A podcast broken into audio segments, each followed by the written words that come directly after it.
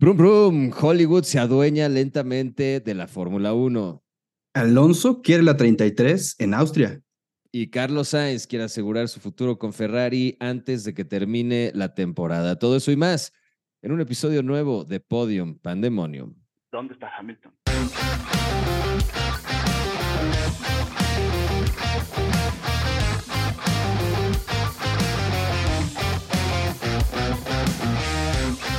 Hola a todos, ¿cómo están? Bienvenidos a un episodio más de Podium Pandemonium. Rafa, ¿cómo estás? Ya es Race Week otra vez, por fin.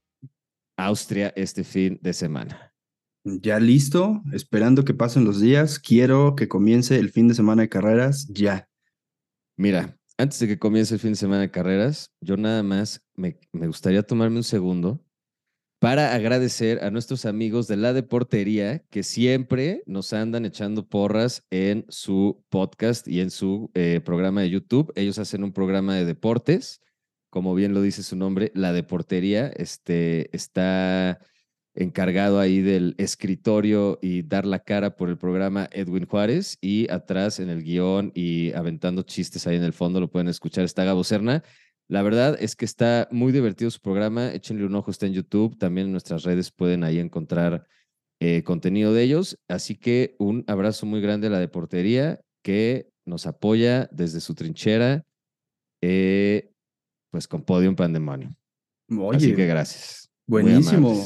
Muchas gracias por, por tomarse el tiempo de recomendar, de, de, de- sobre todo de escucharnos y, y de que nos, y que nos hagan el enorme favor de difundir este, este su podcast de confianza de Fórmula 1. Y bueno, de también. hecho, sí, ellos dicen que toda la información que sacan para su podcast de la deportería hacen una, una pequeña sección de, de Fórmula 1 y dicen que toda la información la sacan de aquí.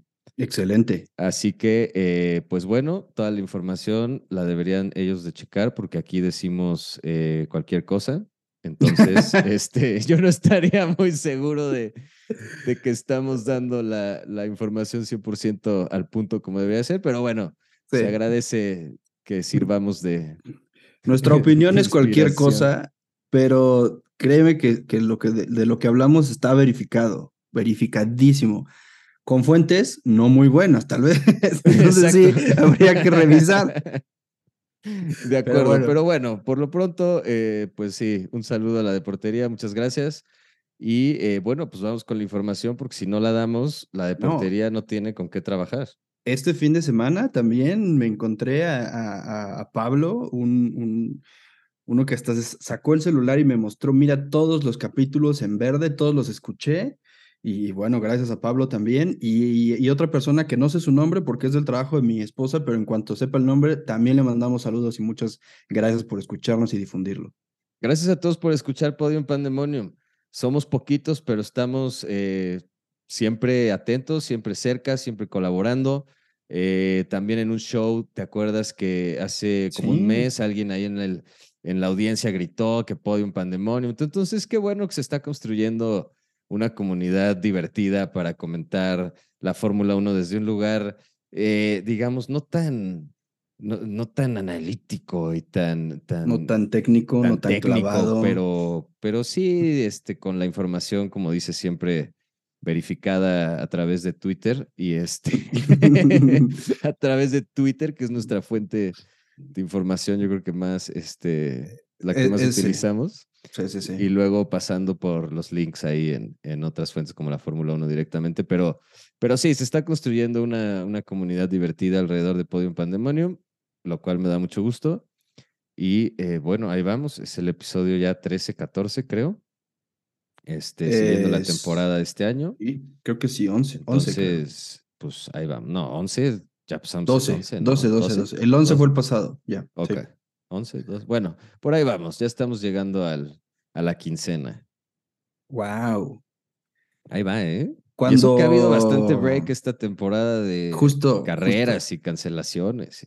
Oye, pero eso te iba a decir, cuando nos reunimos la primera vez para platicar de Podium Pandemonium, dijimos, oye, pero por lo menos son 23 episodios, porque son 23 eh, carreras en el año. Pero si ya estamos llegando a la quincena y todavía no llegamos a la mitad de la, de la temporada, quiere decir que vam- vamos a hacer más Va episodios. por ¿no? más, sí, está bien. Vamos por gusta. más. Sí, sí, buenísimo. Hay que aprovechar, pero bueno, entonces vámonos con el episodio de esta semana. ¿Con qué quieres empezar? Hay mucho, esta pasó mucho esta semana eh, en cuanto a noticias.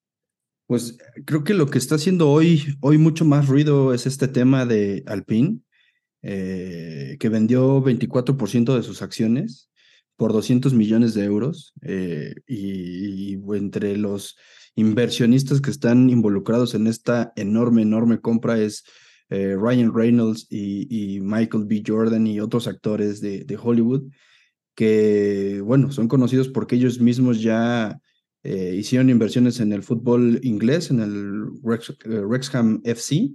Y bueno, pues esto, esto, pues yo creo que habla bien, habla bien de lo que están haciendo estos inversionistas tiene muy buen olfato y pues, a nosotros no nos puede venir mejor que alguien se esté interesando en la Fórmula 1 porque lo único que va a traer es más desarrollo, más marketing, más merchandising, más todo.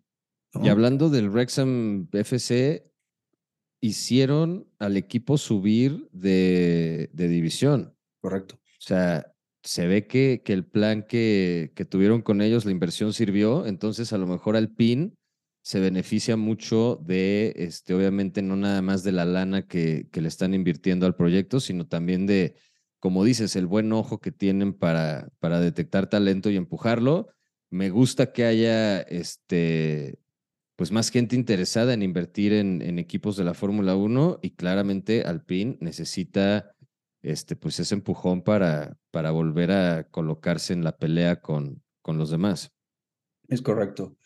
Sí, bueno, y también como, como comentabas hace rato, eh, Ryan, Reynolds, Ryan, Reynolds está muy, muy empapado en este tema de marketing y, y, toda esta publicidad y creo que es algo que sin duda le viene bien a Alpine. Eh, van a ser un, un yo creo que una parte importante de, de tener ya esa participación. Eh, y bueno, seguramente van a estar capitalizando esta, esta, los frutos de esta, esta sociedad que les va a venir muy, muy bien. Pues cada vez eh empieza a haber más gente en, en paddock, ¿no? Va a haber más este, presencia. Hamilton está invirtiendo en una productora, está haciendo películas, de repente ves a Brad Pitt, a Tom Cruise. Este, entonces, pues está interesante. Drive to Survive va a estar lleno de cameos de estrellas esta temporada. Entonces, eh, pues sí, yo la verdad no me opongo a, que haya más inversión y a que los equipos crezcan. Se puede volver un poco más parejo este, si hay más lana para todos, aunque está el tema del, de, ¿cómo se llama? El tope de, del gastos, ¿no? Entonces, sí. no sé exactamente cómo vayan a aplicar y en qué esos 200 millones de euros, pero seguramente una parte va a ser hacia el desarrollo y otra parte será hacia otras áreas de, del equipo. Sí, bueno, o sea, digamos, todos los equipos tienen este tope, tope de gastos, eh, el cual seguramente los equipos más grandes como Red Bull, Mercedes y Ferrari están, eh, digamos, en posibilidad de exceder este, este tope porque tienen el capital disponible. Es decir, hay otros equipos que no necesariamente lo tienen disponible. En este caso, Alpine, pues es un equipo eh, mediano que si bien tiene el respaldo grande de Renault detrás, eh, no necesariamente significa que Renault eh, atrás esté liberando todo ese recurso con el cual podrían desarrollar el coche. Es decir, también dependen de patrocinios, dependen de otras marcas. Y en este caso, pues ellos están ahora abriendo la posibilidad de inversionistas, de vendiéndoles el, el 24% eh, de las acciones del equipo y a cambio de 200 millones de dólares. Entonces, eh, perdón, de, euros. Estos 200 millones de euros no necesariamente se van a emplear, digamos, en el eh, desarrollo del, del coche 2024, bien podría ser, no sé, infraestructura de, si tú quieres, túnel de viento, laboratorios, talleres, lo que tú quieras. Y parte de eso seguramente sí será del presupuesto para la temporada siguiente, pero eh, yo creo que esto está mucho más enfocado a, el crecimiento de la compañía, es decir, ponerlo en la infraestructura del, del, equipo y, y, con esto eh, tener un, desempeño mejor y al mismo tiempo atraer eh, patrocinadores que inviertan en las siguientes temporadas, ¿no? Estaría increíble ver un, un Liberty de Alpine en alguna carrera en especial para promocionar la siguiente película de Deadpool. Deadpool, exactamente. No, y ver a, imagínate a, a, a los pilotos con el, con el mono así de rojo, con el, como si fuera el uniforme de Deadpool. Correcto. Sí, con los y- y el- patrocinadores encima, un casco, también se vería increíble. Sí, que justo en Canadá, Checo eh, llevaba casco de, de Flash, eh, Sí. de, de la nueva película de, de Flash, que fue, pasó no un le ayudó en nada. No, pasó muy, muy desapercibido porque estuvo de- deslucido en calificación, deslucido un poquito también en carrera, pero bueno, digo, el, el tema es que creo que históricamente Red Bull es de los equipos que más han puesto liveries y, y demás eh, promociones de, de películas en, en, eh, en sus coches. Y claro, con esta sociedad nueva no sería raro que Alpine fuera uno de ellos ahora. Y mira, ahora que lo pienso, a lo mejor Checo simplemente estaba comprometido con sus patrocinadores y dijo, pues mira, voy a ir lo más lento que pueda para que se vea bien, para que se vea bien el flash en el casco. Es que si, si, si voy remontando de atrás, aparezco más en pantalla. Entonces, ese es mi Ujú. compromiso con los patrocinadores. Exacto, tiempo de pantalla en, durante la carrera. Correcto. Sí, sí. Ah, Checo. Cada vez que digo Checo me pongo triste y a la vez contento, porque sé que puede dar mejores carreras, pero lo siento desinfladón. Yo lo siento preocupado, lo siento preocupado. El semblante es de no sé qué está pasando y no sé por qué no estoy rindiendo. No sé si es el coche, no sé si soy yo, no sé si es la luna o la playa o qué está pasando, pero eh, no, o sea, se ve un poquito desangelado. Eh, yo confío en que va a revertir esto. Eh, el problema es qué tan rápido lo va a lograr, ¿no? Eh, es un tipo que siempre sabe venir de atrás, pero bueno, ojalá que, que Austria sea su, su lugar en donde se redima de todo esto y se libere de cualquier fantasma que traiga por ahí en la cabeza y logre lo que necesita en calificación. Que bueno, estaba viendo que justo en el año pasado tampoco le fue muy bien en calificación en, en Austria, terminó en el lugar 13 y, y bueno, pero... pero Venga, bueno, Checo, carajo. Exacto. Además vienen cambios importantes en Red Bull. Viene ya pronto el motor nuevo. ¿Cuándo entra en vigor el, el motor nuevo? ¿En el 24? 26, no, en el 26. Ah, Sí. me emocioné de más. No, pero, o sea, sí, pero tienes un punto. El tema del desarrollo, sí. Adelante. No, dime, tú- dime. No, no, no, o sea, es que sí, es hasta 26, pero no es un, es- no es un motor que lo vayas a hacer en un año, ni en seis meses. O sea, sí o sí tienen que comenzar a trabajar ya, eh, mucho tomando eh, como base lo que tienen hoy eh, y que ya compraron de, de, digamos, patentes o planos o, o el motor actual que le compraron a, a Honda, ¿no? Entonces, seguramente parte de eso lo estarán compartiendo con, con Ford, que, que también pues, tiene mucha historia, ¿no? En, en, en, la- en diferentes categorías.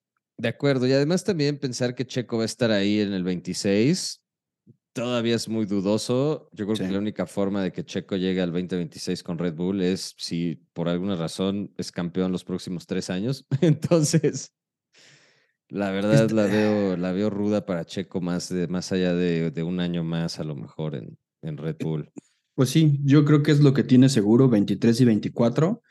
Eh, el campeonato del 23 ya se ve lejano, se ve difícil con la eh, diferencia que hay de puntos, pero, pero bueno, no descartemos que haya un mejor 2024 para, eh, para Checo y que pueda tener un, eh, digamos, un desempeño más cercano y una competencia más cerrada con Max. Además, se habla mucho de los movimientos de pilotos que puede haber este, en los próximos años.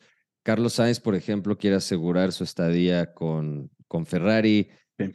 Leclerc, ey, no sé si ah, quiera asegurarla tanto, la verdad. Entonces, pero mira, como decíamos hace rato, en el momento en el que Leclerc diga, hola, estoy disponible, Sí. Estoy seguro que va a recibir muchas llamadas. O sea, no se va a quedar sin un asiento Leclerc jamás. O sea, yo creo que tiene todo para ser campeón del mundo y con un coche competitivo como el Aston Martin, que se rumora ya muy fuerte que podría ser por ahí, Sí, sí, sí. me gustaría verlo, ¿eh? Pues mira, si el, el río suena es que ah, agua lleva, y hay un par de rumores sobre esos dos pilotos de Fórmula 1 Ferrari. El primero, eh, Carlos. Carlos ya estuvo en algunos rumores vinculado al proyecto nuevo de Audi, eh, que comienza también en 2026, al igual que el nuevo motor de Red Bull de Ford. Pero en este caso, Carlos lo primero que quiere hacer es desmarcarse de ese proyecto, ¿no? Él no quiere que lo consideren como una persona que esté ligado a esto. Eh, lo que a él le interesa ahora es tener su futuro asegurado con su contrato en Ferrari. Por lo que entiendo, él tiene 23 y 24 seguro eh, y no debería ser problema. Entonces yo lo que creo que él quiere es cerrar contrato 25-26 y con la posibilidad de, si algo sucede en el 26, tener las puertas abiertas, pero sí o sí quiere tener eh, los tres, bueno, este año y los dos que siguen eh, asegurados con, con Ferrari. Y me parece bien, o sea, digamos que también parte de lo que comentamos es, si bien Carlos no es el piloto que sueñas en tu escudería como traerlo a piloto uno, creo que también es un piloto muy, muy consistente, que siempre suma puntos, que es, es, un, es un piloto limpio, es un piloto que no te va a dar problemas porque rompe el coche o algo.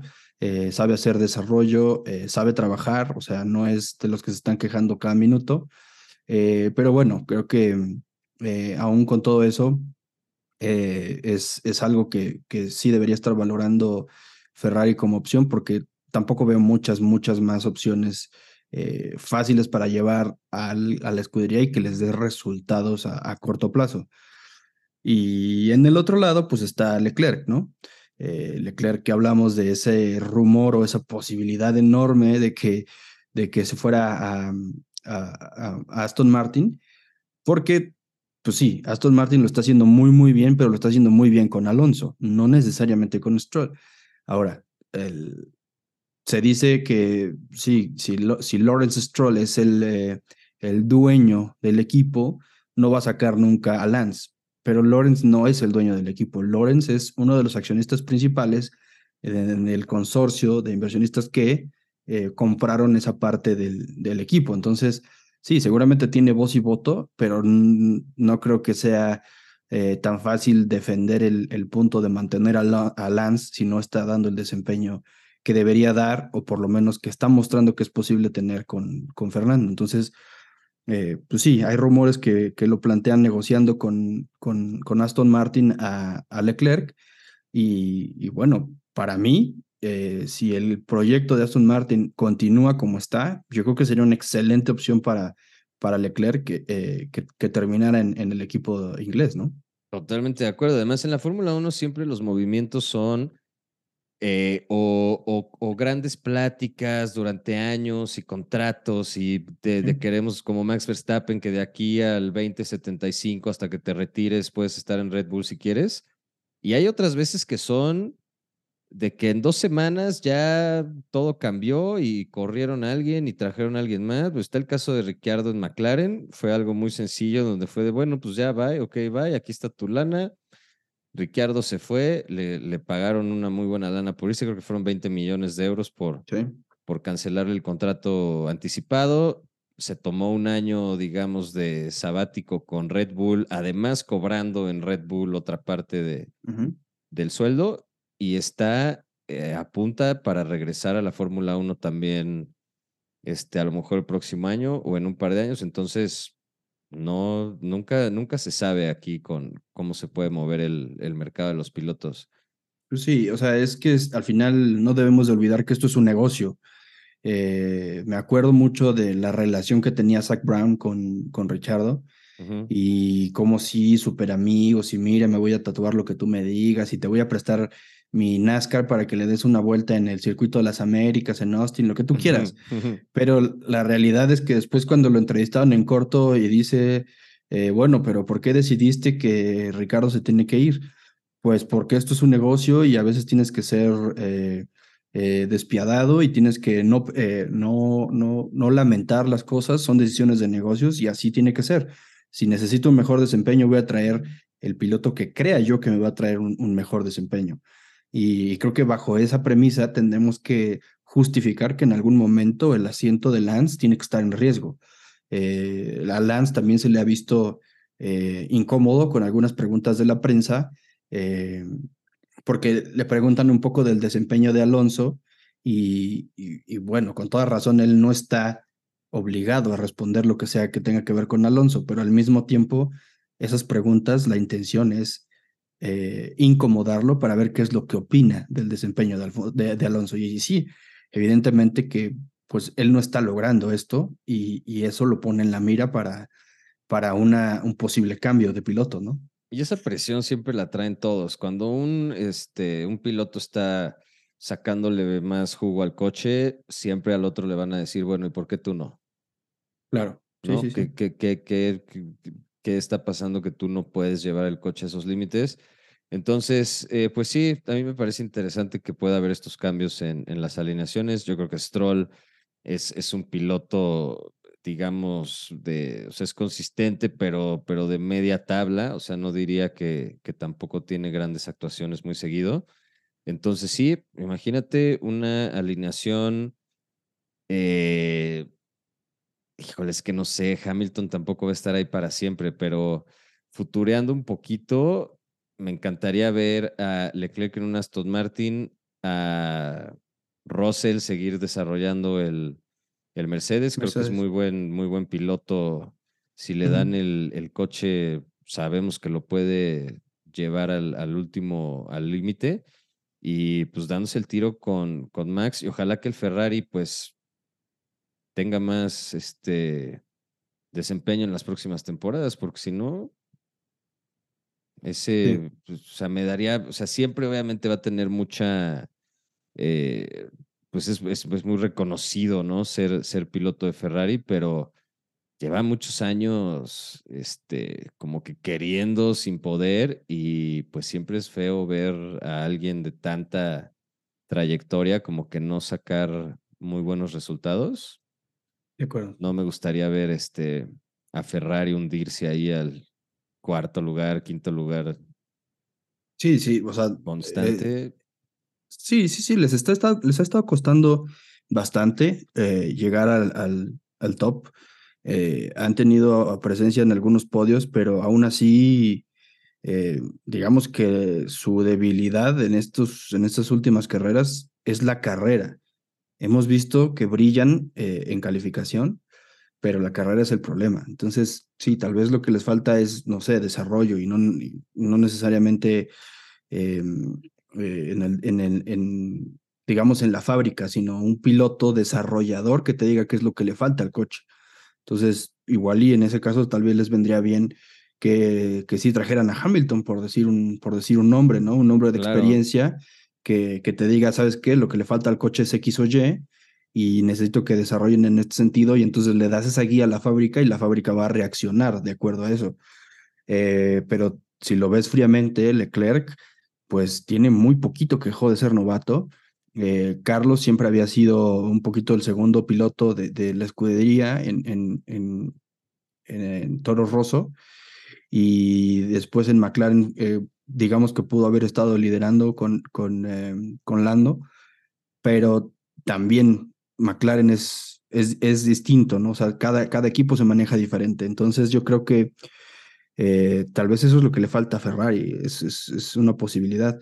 Y no se me hace descabellado que en algún momento Luis quisiera eh, vestirse de rojo, como ya lo hemos comentado antes, eh, pero, pero pues es que, a ver, si ponemos a, a, Leclerc en Aston Martin y a Carlos en Audi, eh, ¿qué le vamos a dejar a Ferrari? O sea, también no veo muchos pilotos en desarrollo, ¿no? Sí, sí, la camada joven está está complicado. O sea, ahorita hay algunos novatos, pero tampoco se ve que, o sea, tienes a, los novatos, digamos, que están como que ya maduros, ya un poco más maduros, tipo Leclerc, este tipo de, de pilotos que ya llevan ahí algunos años, este, pues ganando experiencia en la Fórmula 1, pero luego tienes a, a otros pilotos más jóvenes que, que, que parece, parecía ser que están como que renovándolos muy seguido, moviéndolos, cambiándolos, esperando a que aparezcan como que esas nuevas jóvenes promesas. Yuki, yo creo que tiene, este, un buen camino todavía por recorrer, eh, pero por ejemplo, ves a alguien como The Breeze, que está teniendo una, una, temporada muy complicada y, sabiendo cómo son y sobre todo en Red Bull, pues esa cabeza puede volar en cualquier momento. Entonces, sí es, es complicado ahorita ver como, como un futuro claro para, para las escuderías. No hay muchas opciones en cuanto a, al desempeño. O sea, digo, Haas tiene a dos ancianos, no, no digo por decir ancianos comparados, ¿no? Con los otros. Claro, con, pero son ya dos pilotos muy veteranos, tampoco pueden estar ahí para siempre. O sea, hay que ir este, renovando la, digamos, la cantera y programas como el de Audi creo que pueden ayudar mucho a, pues, abrir esos dos lugares más. Suenan poco, pero en la Fórmula 1 es muchísimo. Sí, dos lugares más y suena uno más, que es el de el de la el de Hightech, que este es otro otro equipo que es de sede en Silverstone, que también está buscando tener un lugar en la parrilla para 2026 y obviamente pues es un proceso largo en donde tratan de reunir todos los los requisitos, ya saben, la factura del refrigerador y el acta de defunción de algún abuelo y todo lo demás, pero además eh, temas de desarrollo, temas de, de, capital y la parte que creo es más difícil de todas es eh, tener la aprobación de los demás equipos que ya están en la parrilla, ¿no? Entonces, em, esa es la parte realmente difícil porque eh, siendo objetivos, el problema aquí es que no hay suficiente dinero y es que, eh, digamos, el apoyo o el capital que eh, termina repartiendo eh, la Fórmula 1 para los pilotos, perdón, para los equipos que puntúan,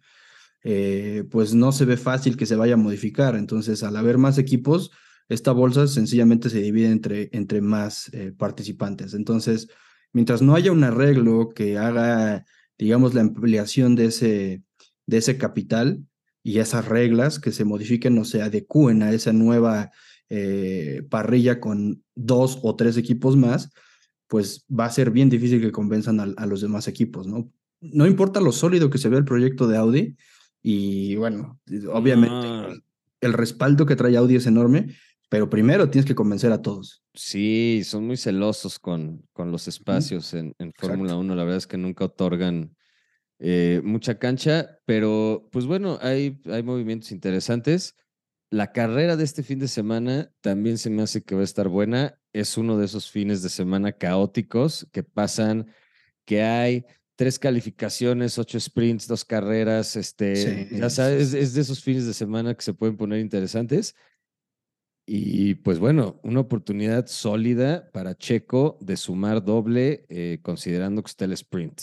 Es correcto. La última vez que fue en, en, en Baku, donde le tocó eh, que fuera sprint, eh, sumó, sumó muy bien en, el, eh, en esa carrera del sábado. Y eso era lo que lo tenía, digamos, en la competencia y cerca de, ese primer lugar, ¿no? Hoy, pues ya tiene un, una diferencia importante y creo que es ahora donde tiene que empujar muchísimo tanto el viernes, el sábado y el domingo. ¿Por qué? Porque el viernes tenemos la práctica 1 y la calificación para el domingo. El sábado tenemos la sprint shootout, que es la calificación corta, y luego la carrera sprint y el domingo pues la carrera. Entonces, eh, hay más puntos que están en juego este fin de semana y eso es lo importante acá y eso es lo que lo que seguramente van a estar buscando todos, no solamente Checo Pérez y creo que aquí también cabe el, comentario de que Alonso está buscando la 33 en Austria. Apunta fuerte porque también apunta a que Aston Martin va a adaptarse muy bien a este circuito. Pues yo estoy todo a favor de que Alonso gane ya una carrera. Eh, Austria, pues sería un buen circuito, la neta. Creo que ahorita en julio va a haber cuatro carreras, ¿no? Tenemos cuatro fines de semana con carrera, entonces viene un buen, este, un buen bloque de, de carreras y peligroso para Checo porque pues, o sea, es doble, digamos, doble puntuación este fin de semana. Entonces, o hace una buena, eh, pues bueno, una buena carrera el sábado y una buena carrera el, domingo, y sobre todo las calificaciones para, para esas dos carreras, para el sprint y el, y el Gran Premio, o Alonso se va a despegar este fin de semana y se le empieza a complicar. Yo sé que soy muy insistente con el tema checo, pero me da mucha ilusión. Ahorita que están el Mundial de Béisbol, es, bueno, no el Mundial, pero el equipo de béisbol jugando ahí en los centroamericanos, me emociona mucho ver como, como a México. A la selección nacional de fútbol ya tampoco, la neta, mucho. Eso sí, o le echan ganas y ganan el próximo mundial o me pierden como fan para siempre. Pero estamos, estamos en un nuevo barco. Súbete al barco de, de, Jimmy. Estoy 100% trepado al barco del Jimmy. Lo que pasa es que no se sabe todavía. O sea, si el Jimmy gana la Copa Oro, probablemente lo puedan dejar ahí para. Yo creo que se queda. Y yo estoy, yo estaría 100% a favor. Ya sabemos cómo son el fútbol mexicano por ahí sucede que cae una tormenta y perdemos con Haití 8-0 en el siguiente partido de la Copa Oro y lo corren al día siguiente. Así son de salvajes en el fútbol mexicano. Entonces, no canto victoria todavía, pero sí, yo también me subo al barco del Jimmy Lozano. Creo que. Súbete al Lamborghini. ¿eh? es eso, es eso. Pero sí, al final es la representación. de, de, título para el episodio de hoy, súbete al Lamborghini, pero no tiene nada que ver con, las carreras. Sí, sí, sí, sí. No, bueno, pues si se da el proyecto Audi, Audi y Lamborghini están agrupados, entonces de alguna forma ahí estaría presente, yo lo sé, pero, pero bueno, mientras no. Pero creo que sí, tu punto era la representación de los equipos mexicanos y, y, de, y en este caso de Checo, ¿no? Sí, siempre me emociona mucho ver, este, yo soy el güey que está en las Olimpiadas y está el de arco y flecha en la final, último tiro y puedo estar ahí en, donde sea viéndolo y buscando el resultado y, y, siempre echando porras. Me han criticado en Twitter a veces como de que ah, es que eres fan de ocasión y no sé qué. Yo, por supuesto, si la ocasión lo amerita, por supuesto que soy fan. Pues es que cómo no voy a ser fan de ocasión. Claro. Pues si no hay... Quiero ser feliz y emocionarme. Y no hay Juegos Olímpicos todos los días, muchachitos. Exacto, así que no pasa nada. Mientras México vaya ganando, siempre voy a echar porras. Claro. Em, pero sí, el, el, Gran Premio este fin de semana va a estar bueno. Tenemos eh, horarios, es otra vez Gran Premio de 7 de la mañana, ¿no? Es, es el horario europeo, nos toca como a las 7 de la mañana.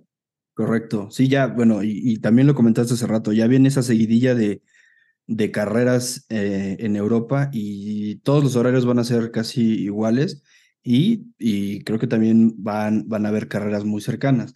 Eh, en este caso, la práctica 1 es 5.30 de la mañana, la calificación para el domingo, que será el viernes, a las 9 de la mañana, eh, la calificación para la carrera sprint a las 4 de la mañana del sábado eh, la sprint será a las 8.30 de la mañana del sábado y la carrera el domingo a las 7 de la mañana. Entonces, ah, actividad y emoción desde el día 1 eh, y puntos jugándose el sábado y el domingo. Muy, muy eh, importante fin de semana para, pues para los que están allí en la pelea, ¿no?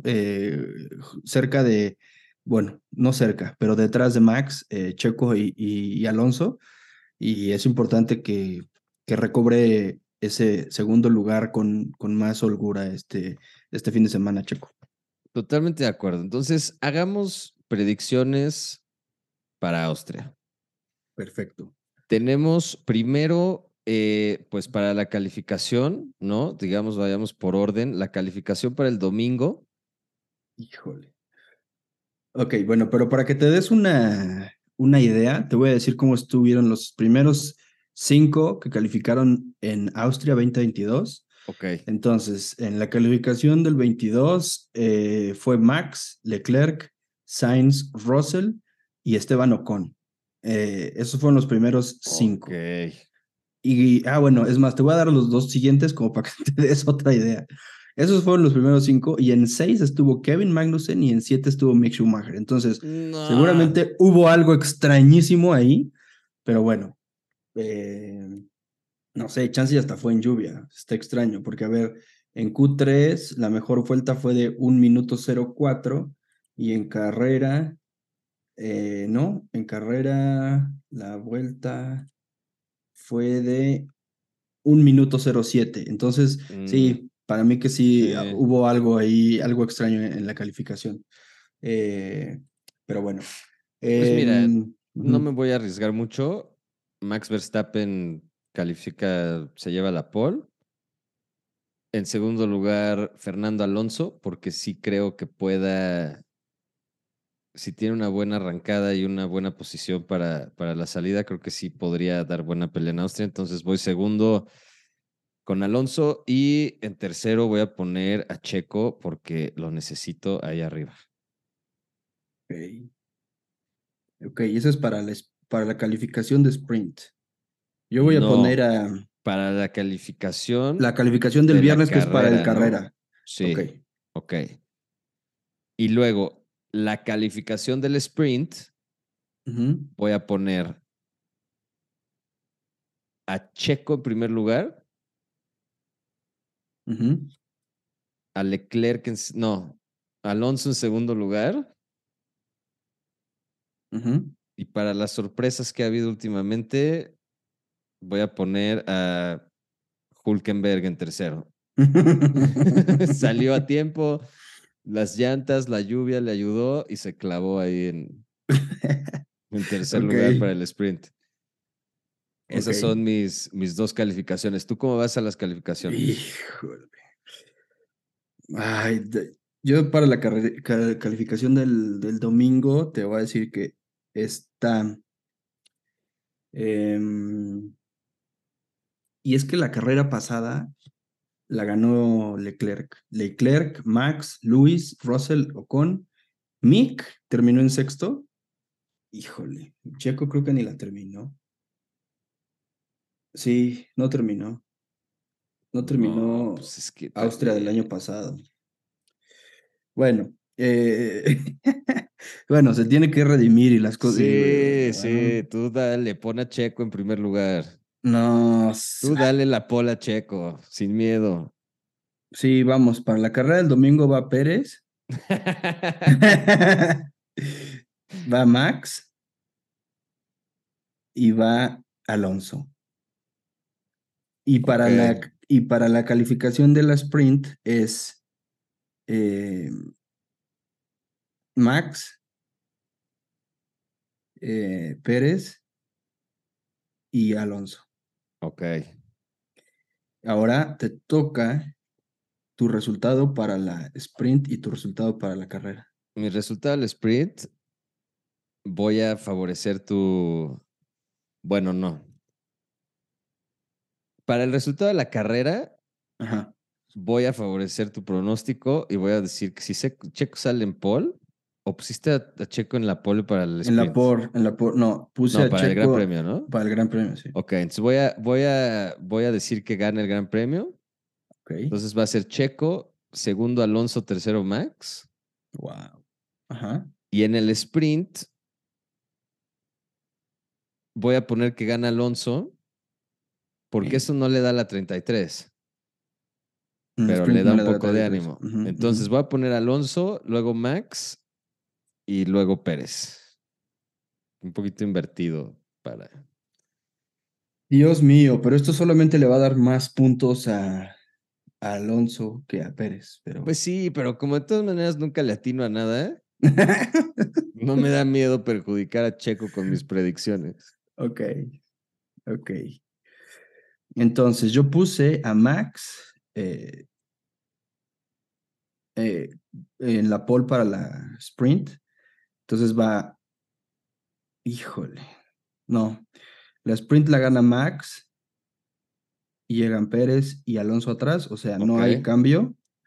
Y la carrera la gana Pérez, Ok, Alonso, Leclerc. exacto. Max no va a terminar. Ok, ok, le Por alguna dando- razón. Ya vimos que puede pasar. O sea, Checo no terminó el, el año pasado, no sabemos, no me acuerdo por qué, si fue alguna falla de motor, que pudo haber sido el tema o algún golpe, pero ya vimos que puede pasar. Ok, pues, pues sí, siempre pueden estar ahí, de repente van muy tranquilos y ya nomás escuchas en el radio así de que no power, no power, no power. Claro. Y ya, se terminó. Apágalo, eh, quédate en, en la salida más cercana y adiós. O bloquea la pista en donde se te antoje, porque luego también son así como de no, ya, no voy, Sí. a, no me voy a esforzar en manejar 500 metros más, aquí me paro, estoy enojado y frustrado y ya y me ni una piedrita bajar. le ponen. Exacto.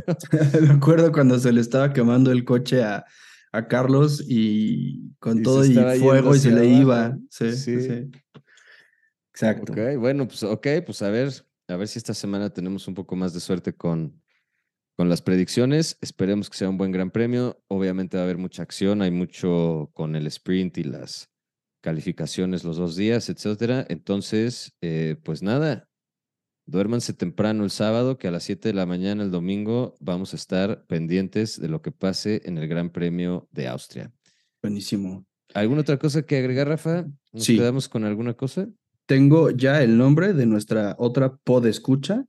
Chío, muchas gracias. Y gracias por, por escucharnos y por compartirlo siempre, porque yo sé que lo compartes a muchas personas. Pues muchas gracias, Chío, por compartirlo. Entonces, mención honorífica y especial para Sí. cerrar este episodio de Podium Pandemonium a Chío, a Pablo, a Edwin y a Gabo de la Deportería. Gracias por escuchar Podium Pandemonium. Nos vemos la próxima semana. Exacto. Gracias. Bye bye. Adiós. Saludos. ¿Dónde está Hamilton?